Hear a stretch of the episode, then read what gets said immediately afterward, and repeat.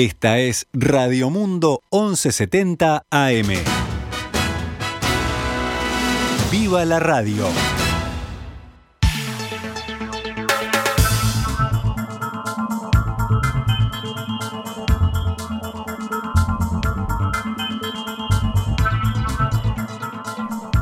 Doce horas 13 minutos. Damos comienzo a una nueva edición de Noticias al Mediodía en este viernes, por fin viernes, que es 20 de agosto del año 2021, cuando actualizamos las noticias para ustedes. El presidente Luis Lacalle Pou mantuvo una reunión esta mañana con el presidente y CEO de UPM, Jassi Pesonen, y otros altos ejecutivos de la empresa finlandesa que en estos momentos construye su segunda planta en Uruguay. Se trata de la inversión privada más grande en la historia del país. Un comunicado divulgado por la compañía indicó que además de Pesonen participaron del encuentro el vicepresidente ejecutivo de Biorefining, y el vicepresidente senior del proyecto de desarrollo de UPM en Uruguay. Los ejecutivos reconocieron el esfuerzo del gobierno para materializar las obras necesarias para la construcción de la segunda planta de celulosa de la empresa en el país, que generará además impactos positivos permanentes en varias dimensiones, indicó UPM en su comunicado. Por otro lado, el CEO resaltó la buena gestión de la pandemia de COVID-19 del gobierno uruguayo. Agradecemos la oportunidad de reunirnos con el presidente de la calle Pou para actualizarlo sobre los avances del proyecto. Las obras vienen avanzando de acuerdo con el plan y estamos orgullosos de ser parte de la reactivación económica del Uruguay, generando empleo y oportunidades para las empresas en esta etapa de construcción, así como en el futuro, una vez que la fábrica esté operativa. Aún quedan muchas tareas por hacer y nuestro equipo está trabajando intensamente para iniciar las operaciones durante el segundo semestre de 2022, sostuvo Pesonen citado en este comunicado. A su vez, los ejecutivos de UPM realizaron una actualización de los avances de la planta en Pueblo Centenario y también se intercambió información sobre las próximas etapas.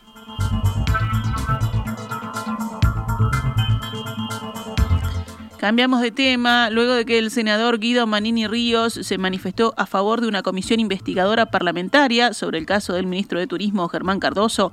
El presidente de la República consideró apropiada esta opción. El presidente Luis Lacalle Pou dijo en rueda de prensa en Florida, a propósito del caso Cardoso, que él es de la teoría de votar todas las comisiones investigadoras. la opción de la investigadora venía siendo manejada ya por el Frente Amplio. Lacalle Pou indicó que se reunirá de nuevo con el ministro Cardoso para escuchar las explicaciones sobre nuevos elementos en las denuncias realizadas por el exdirector de turismo Martín Pérez Banchero vinculadas a las compras directas de la cartera. Hoy de mañana me levanté con un una noticia en un semanario que supuestamente relata algunos hechos. Digo supuestamente no porque tengan, pongan tela de juicio, sino porque hay que ver la legalidad o la ilegalidad de lo mismo, la conveniencia o inconveniencia de lo mismo.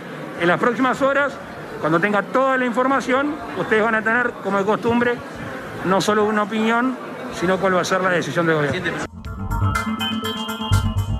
Consultado sobre si va a hablar con Julio María Sanguinetti sobre los hechos, el mandatario añadió lo siguiente. Obviamente hay que escuchar a los miembros de la coalición y en este caso al Partido Colorado, que es el partido del ministro, pero en, poco tiempo van a tener una, la versión oficial del presidente de la República, que nunca le saca, se saca el lazo con la pezuña, siempre que hay un tema de los lindos como el que acabamos de vivir y de los otros que también son propios de la gestión, hacemos, hacemos lo que creemos que la gente eh, espera de su gobierno. Recordemos, el ministro colorado Germán Cardoso pertenece al sector ballistas que lidera Julio María Sanguinetti. La calle Pou expresó que en el expediente que le presentó Cardoso cuando se reunió con él el pasado martes no había ningún elemento jurídico, nada fáctico que indicara que el gobierno debiera tomar una decisión. Sin embargo, ayer el semanario Búsqueda publicó que Martín Pérez Banchero, ahora ex director nacional de turismo, ya que fue cesado por Cardoso, agregó más elementos a los que había expresado el jueves anterior que fueron los que detonaron el caso. El todavía jerarca en aquel momento denunció entonces que Cardoso amenazaba con destituirlo si no firmaba un expediente para la compra de publicidad.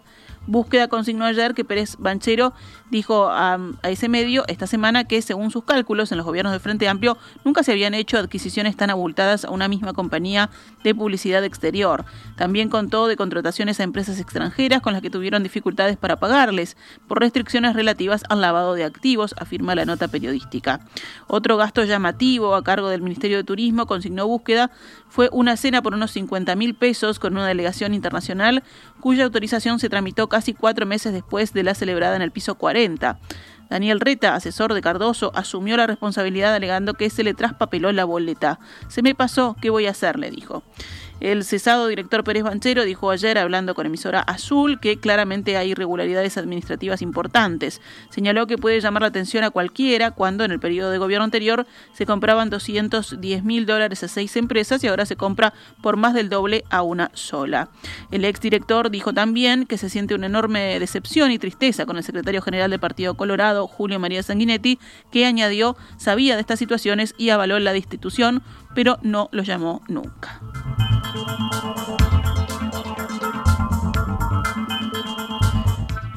En el día de ayer, el presidente del Codicen, Robert Silva, volvió a criticar que el sindicato no dejara una guardia gremial e informó que unos 41.000 niños se quedaron sin comer en 200 escuelas que vieron alterada su rutina debido a la medida del paro. Esta mañana, en diálogo con En Perspectiva, Héctor Florit, exdirector del Consejo de Educación Inicial y Primaria e histórico dirigente de la Federación Uruguaya de Magisterio, aseguró que siempre pasó que en los días de paro nunca hubo guardias gremiales. La novedad es que no hay novedad, aseguró que en realidad el, profesor Silva sabe tan bien como yo, eh, porque tuvo 15 años integrando el Codicen, que no hay guardias gremiales y que haber enfocado eh, el debate público y los señalamientos en el tema de la alimentación resultó un mecanismo, yo creo que eh, poco feliz en lo que hace a la discusión de fondo, que era la rendición de cuentas, y, peligroso porque eh, se denosta al magisterio cuando se, se hace estos señalamientos. En la misma línea, Florita agregó, si el Codicen sabe desde hace tantos años que no hay guardias gremiales y quería instalar una mesa de negociación, no debería haber esperado al día de ayer para convocarla. Florita expresó que la alternativa podrían ser los tickets, como se realizó en Semana de Turismo, y que el Codicen los abonara después, como hizo en otras instancias. La directora general del Consejo de Primaria dijo que había mm, mm, el 39% de los tickets no se habían retirado, es decir, que había disponibilidad de tickets, un sobrante de tickets. Así que yo diría, no había problema de disponibilidad de tickets, no había problemas de adquisición y de licitación. Eventualmente lo que se podía hacer, que creo que Codicen da tiempo de hacerlo, es decir, si efectivamente tiene un listado que hubo 40.000 niños que no comieron, bueno, simplemente acredita el tickets y Santas Pascuas se solucionó. El 25 de agosto el 100% de los niños van a estar sin comer, dijo Florit, y aseguró que aunque los tickets son más caros, son eficientes y que deberían implementarse para esos 180 días al año que los niños no reciben comida en las escuelas. Consultado por los avances en la propuesta que va a realizar la Federación Uruguaya de Magisterio sobre el uso de los tickets, Florit respondió de esta manera. Que saquemos del, del tema de, pasarle una factura al, magisterio y sentámonos a discutir esto. No, se puede descalificar los tickets cuando fue el recurso que la administración utilizó durante 15 meses. Eh, yo creo que perfectamente factible trabajar sobre la idea de algún tipo de transferencia, que además no está muy alejada de alguna de las ideas que se manejó por parte del Poder Ejecutivo en el mensaje de rendición de cuentas, que atienda las eventualidades en general para los niños en situación más vulnerable. Vamos ahora con noticias de la emergencia sanitaria. Fueron detectados ayer 124 casos nuevos de COVID-19. La tasa de positividad fue del 1,19%.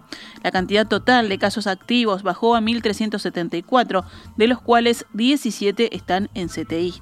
Según el informe oficial de anoche, en la víspera hubo un fallecimiento de una persona con coronavirus en Uruguay.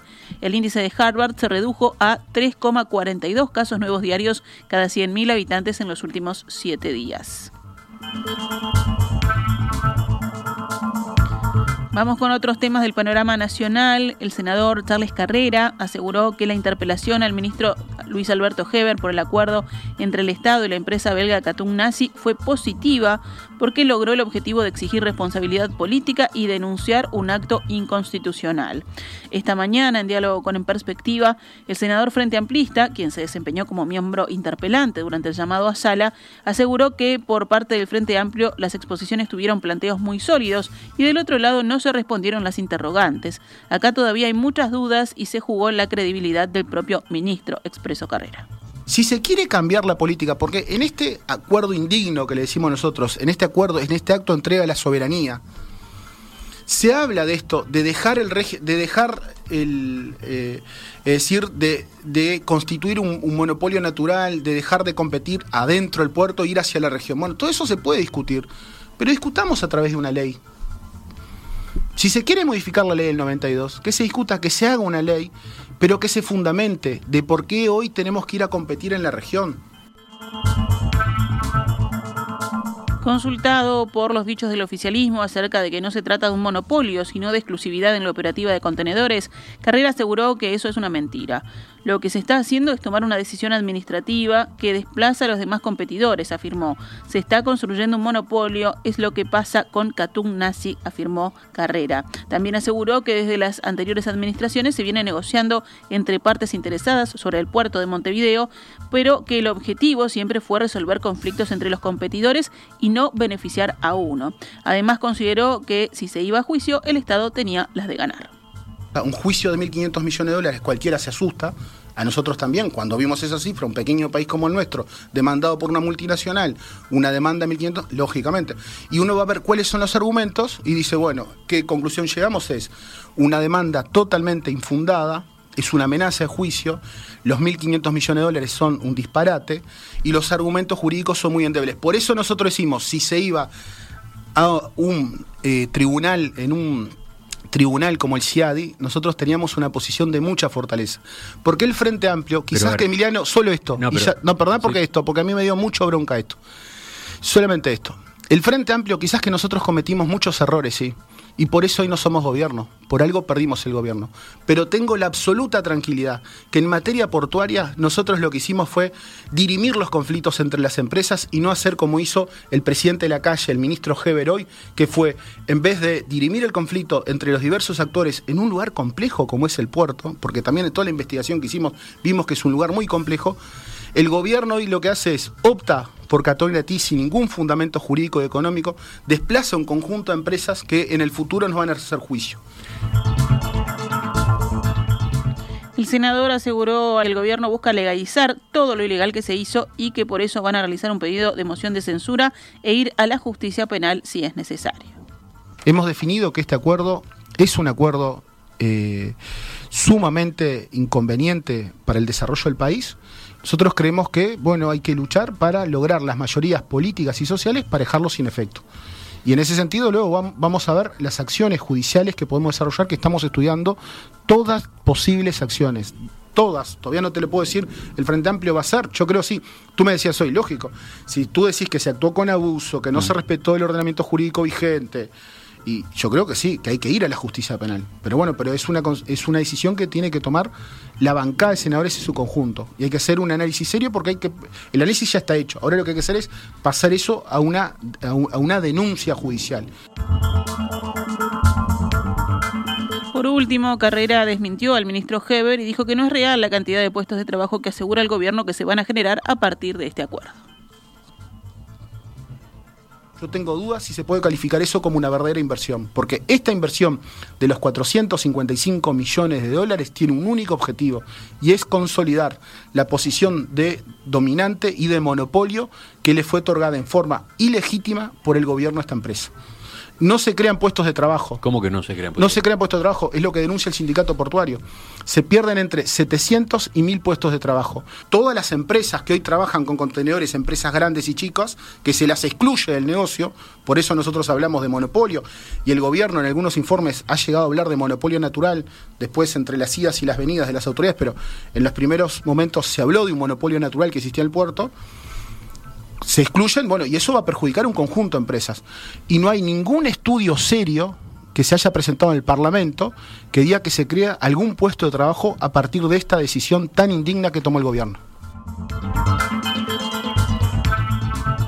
En la firma Montecón, competidora del puerto de Nazi, generaron gran malestar, según la diaria, los dichos de senadores blancos en la sesión de interpelación y analizan hacer una denuncia judicial por difamación contra Jorge Gandini y Sebastián da Silva.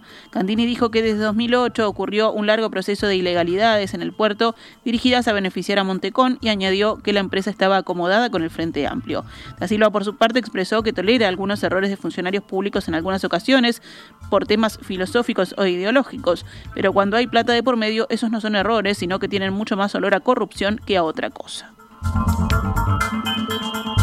El Poder Ejecutivo publicó ayer el proyecto de ley que crea la Unidad Reguladora de Servicios Portuarios, la URSEP, con el objetivo del fortalecimiento y la regulación, así como el control del sector portuario, según dice el texto.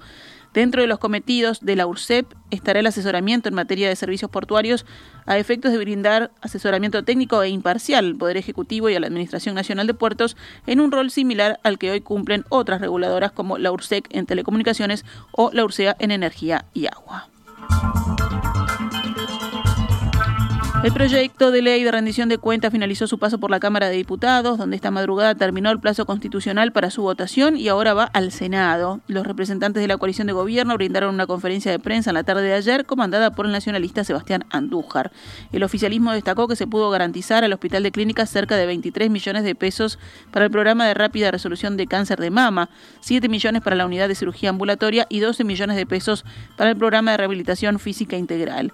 Además, se destinó una partida de de 7 millones de pesos a la Universidad de la República para financiar la investigación en generación y producción de vacunas. Diputados del Frente Amplio también dieron una conferencia de prensa. Gustavo Olmos dijo que no hay una pospandemia, es decir, no hay políticas del gobierno que permitan avisorar cómo vamos a salir de esta crisis económica y social que estamos atravesando. También añadió, seguimos teniendo un relato por parte de las autoridades del gobierno que pone el foco en lo que se hizo en anteriores gobiernos del Frente Amplio, pero muy poca capacidad propositiva y muy pocos lineamientos estratégicos de cómo encarar esta nueva etapa.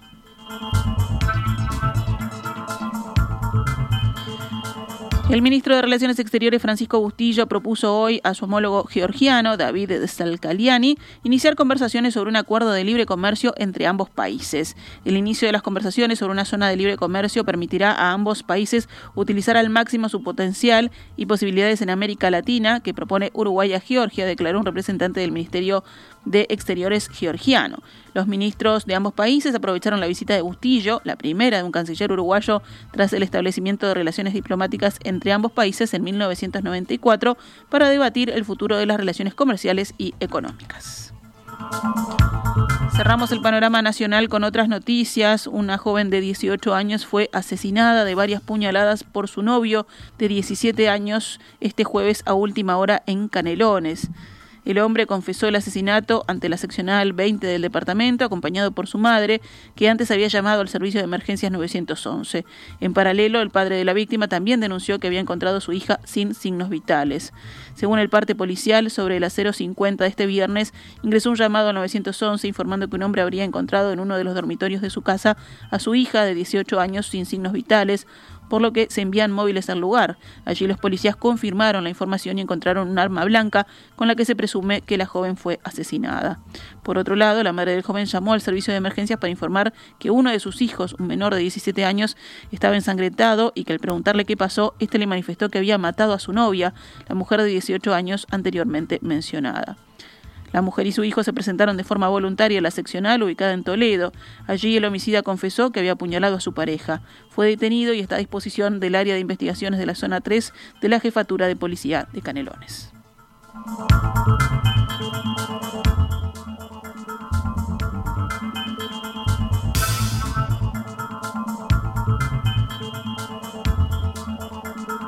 Actualizamos a cuánto cotiza el dólar a esta hora en pizarras del Banco República, 42 pesos con 15 para la compra y 44 con 35 para la venta.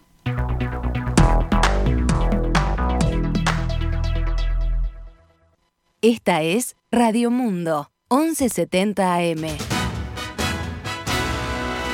¡Viva la radio!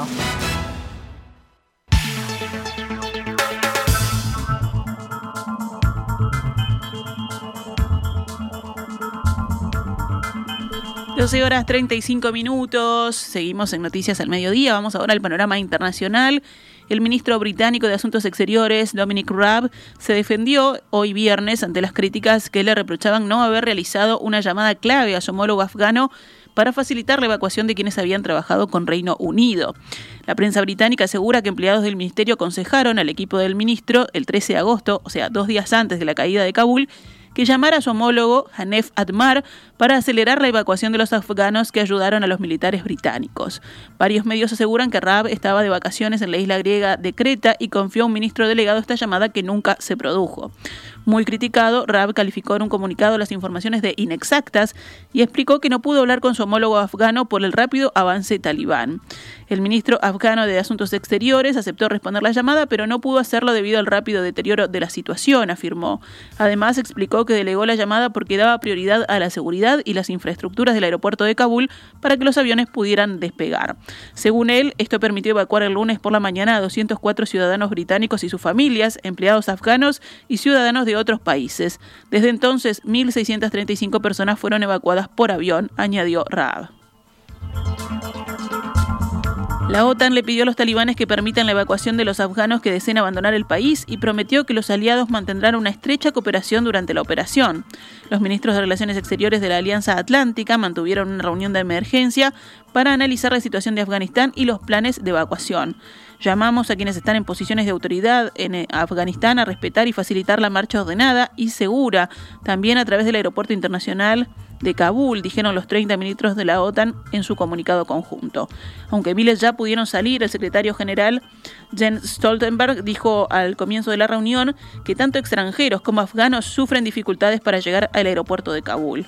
La Alianza Occidental interrumpió su misión en Afganistán en mayo, cuando Estados Unidos decidió retirar sus tropas, pero mantiene unos 800 trabajadores civiles que ayudan a gestionar el aeropuerto.